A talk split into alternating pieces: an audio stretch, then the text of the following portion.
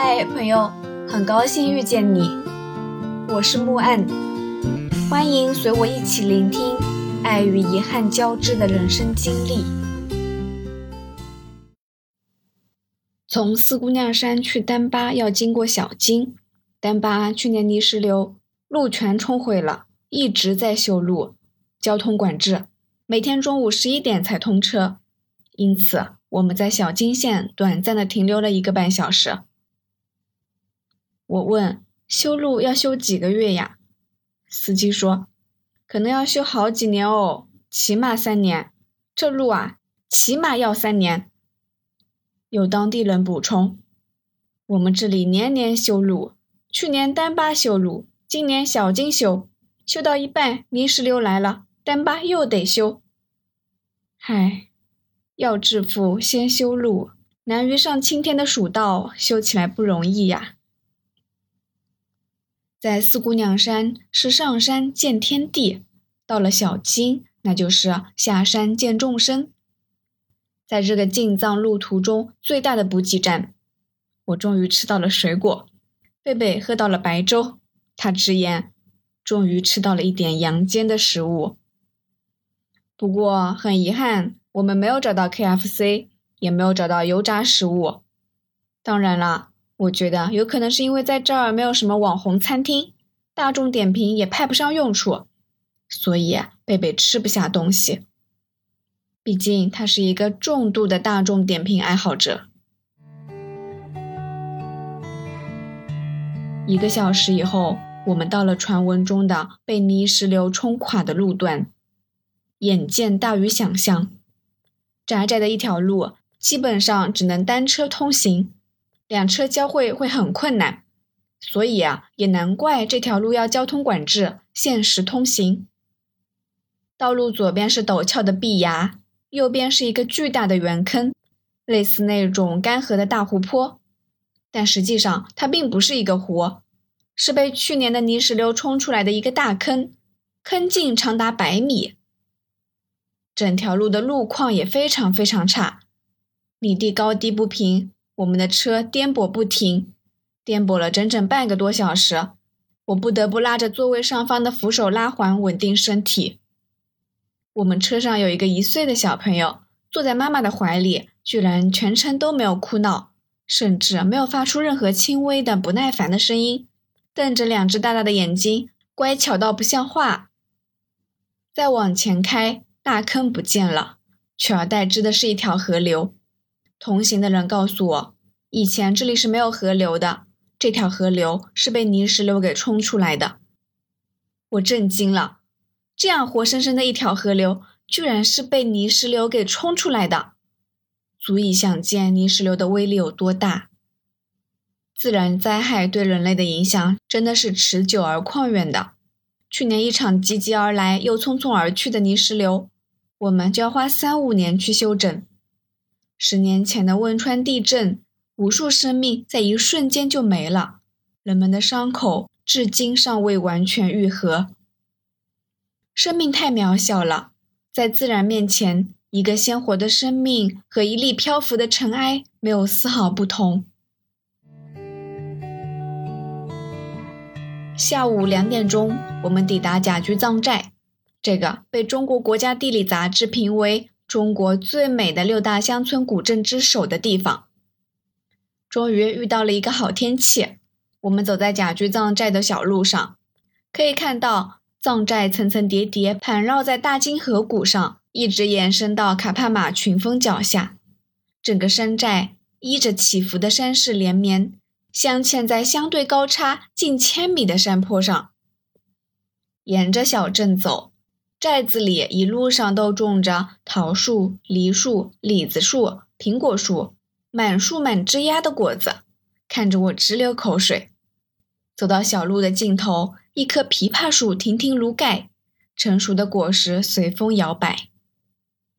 我对贝贝说：“好想吃枇杷呀！”贝贝说：“那还不简单。”话还没说完，就被这棵枇杷树的主人听见了。他打开院子的门，对我们说：“吃枇杷嘛，你们可以自己摘，十块钱一斤。”说起来容易，做起来难。枇杷树太高，我们两个小个子女生上蹦下跳的，怎么也够不着，摘了老半天，只摘下来两颗。这时候，山的那头遥遥传来一个女人的声音：“喂，你们在干嘛？”完了，被人误以为是摘枇杷的小偷了。我下意识就想跑。贝贝大声朝着山那边回复：“我们是和老板说过的。”对哦，我们是光明正大的消费者。我为什么要跑？于是转身循声望去，那个女人说：“你们和哪个老板说过的？”我们回喊过去：“那个男老板。”双方都笑了。现在回忆起来，那场景颇有对山歌的感觉。高原的天气实在难以捉摸，明明前一刻天朗气清，等我们摘完枇杷，居然又开始下雨。于是也不逛寨子了，拎着满满一袋枇杷，匆匆往回赶。晚上住在年轻帅气的藏民扎西家，我问他。扎西，你家有枇杷吗？他说没有。你想吃枇杷吗？我们这里水果树多得很，但是枇杷好像没有。我笑着把手里的袋子在他眼前晃了晃，说：“我们有，刚摘的。”雨越下越大，从扎西家的阳台望下去，远处的群山郁郁葱葱，万般事项尽收眼底。我们三个人就坐在上面看云看雾，听风听雨，边吃枇杷边聊天。我抱怨：“丹巴美人谷哎，我都还没有看见美人呢，怎么就下雨了呢？”扎西说：“丹巴选美人，三年一次大选，选上以后就在售票窗口上班。你进来的时候没看见吗？”我觉得他是在开玩笑。扎西很认真的说。真的，我们选美人前二十名美人都在丹巴旅游局上班。今年售票窗口上班的人就是二零一九年大选的美人。下一次选举应该是明年。长得好看真好啊，这就是所谓的靠脸吃饭吗？旅游局上班，公务员哎。扎西家离售票窗口特别近，我说。那你岂不是近水楼台先得月？扎西却觉得黎族的女生更漂亮。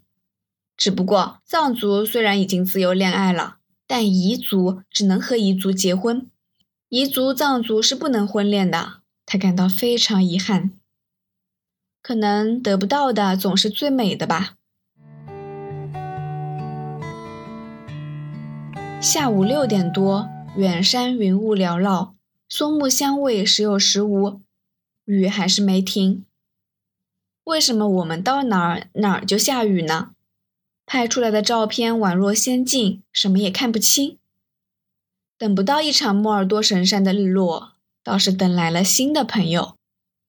两对从北京自驾来的夫妻，已经年近五十，带了两条十二岁的大狗，五十斤重的萨摩耶和七十斤重的金毛。还挺巧的，他们和我们同一天出发，端午节结束假期，也是去了趟四姑娘山，然后再来甲居藏寨。只是啊，明天我们北上走甘南环线，他们去甘孜走川西环线。谈及接下来的旅程，我和贝贝依旧是一边走一边拼车或者坐班车，而他们对于我们两个小姑娘一路坐车环游这个行为。感到非常诧异，扎西更是直言，根本不会有人不开车吧？没车的我深受打击，虽然驾驶证都已经换上一轮了，但是如果来一趟自驾游，我的朋友们大概会问我为什么要自杀。谈及川西，色达是一个绕不开的话题。扎西刚好在色达当过警察。他说：“色达每天两点钟都有天葬，有一会儿我刚好在那边执勤。看完天葬以后，真的吃不下饭了。当天晚上开始做噩梦。”北京来的大哥也说，他有一特爱吃肉的朋友，当初一起去看了天葬以后，当天一点肉都没碰。看起来人高马大的扎西，看了天葬都要做噩梦。我心里开始盘算：如果朗木寺有天葬，我还要不要去看呢？北京大哥是一个资深的户外人士，前后出入藏区数十次，曾经在珠峰大本营做二十个俯卧撑，一点事儿都没有，完全不知道高反为何物。高反这事儿吧，的确很神奇。当年我去香格里拉，海拔三千五，身体素质非常一般的我，也没有任何高反。这次到了四姑娘山，基本上也没啥感觉。反而是看起来身体素质很棒的北京大哥的朋友，却在四姑娘山有比较严重的高反。我对他们表示深切的同情，温馨提醒他，川西环线有几个地方海拔还挺高的呢。北京大哥说：“甘孜啊，海拔不算高。”扎西附和道：“对对对，甘孜海拔不算高。”北京大哥的朋友问。你们只要不上五千就不算高，对吗？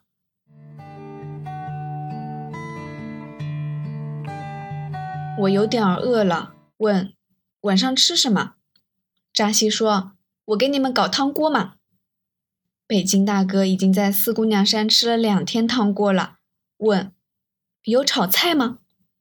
扎西倒是特别实在，炒菜嘛就是太麻烦了，不想做。北京大哥特别爱喝酥油茶，问：“酥油茶有吗？”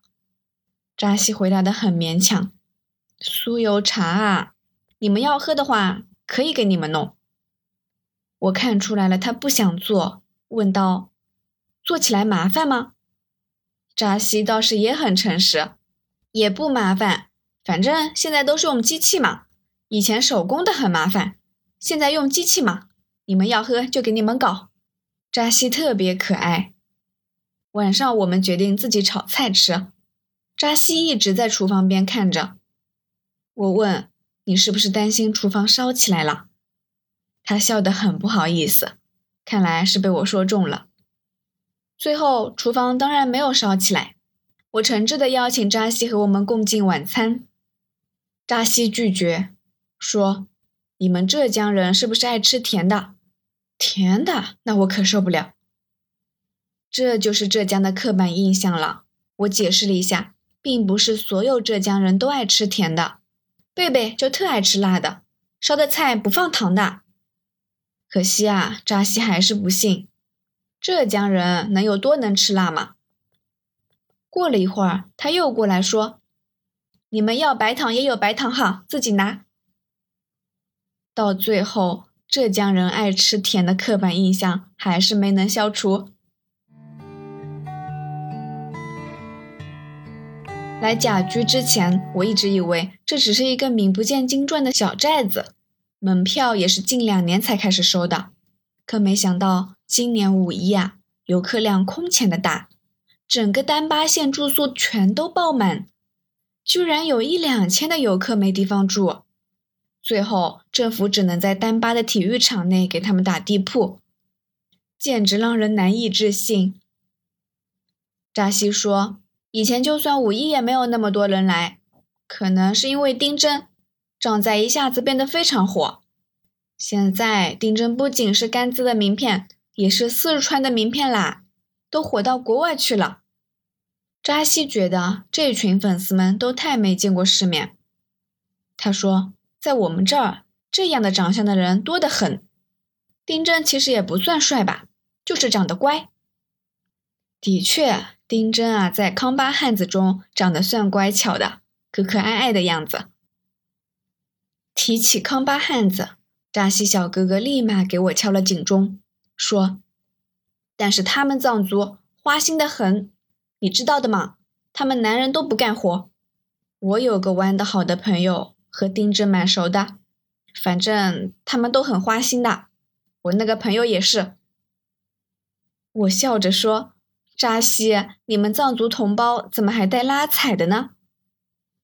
扎西一本正经地说：“我们不一样，他们是康巴藏族，我们是加绒藏族。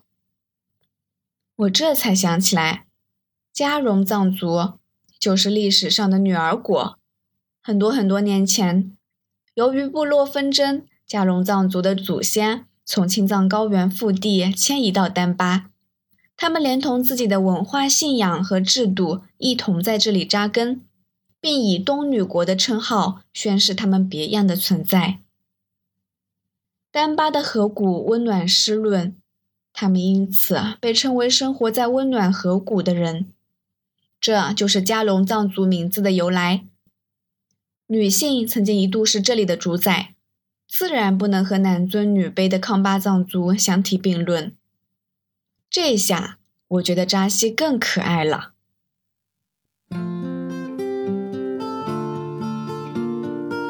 感谢收听。希望这个播客能陪你度过每一段孤独的旅程，彼此温暖，彼此治愈。希望来到这里的你可以放下一天的疲惫，尽享这人间好时节。也欢迎大家转发、订阅、赞赏、支持。我们下期见。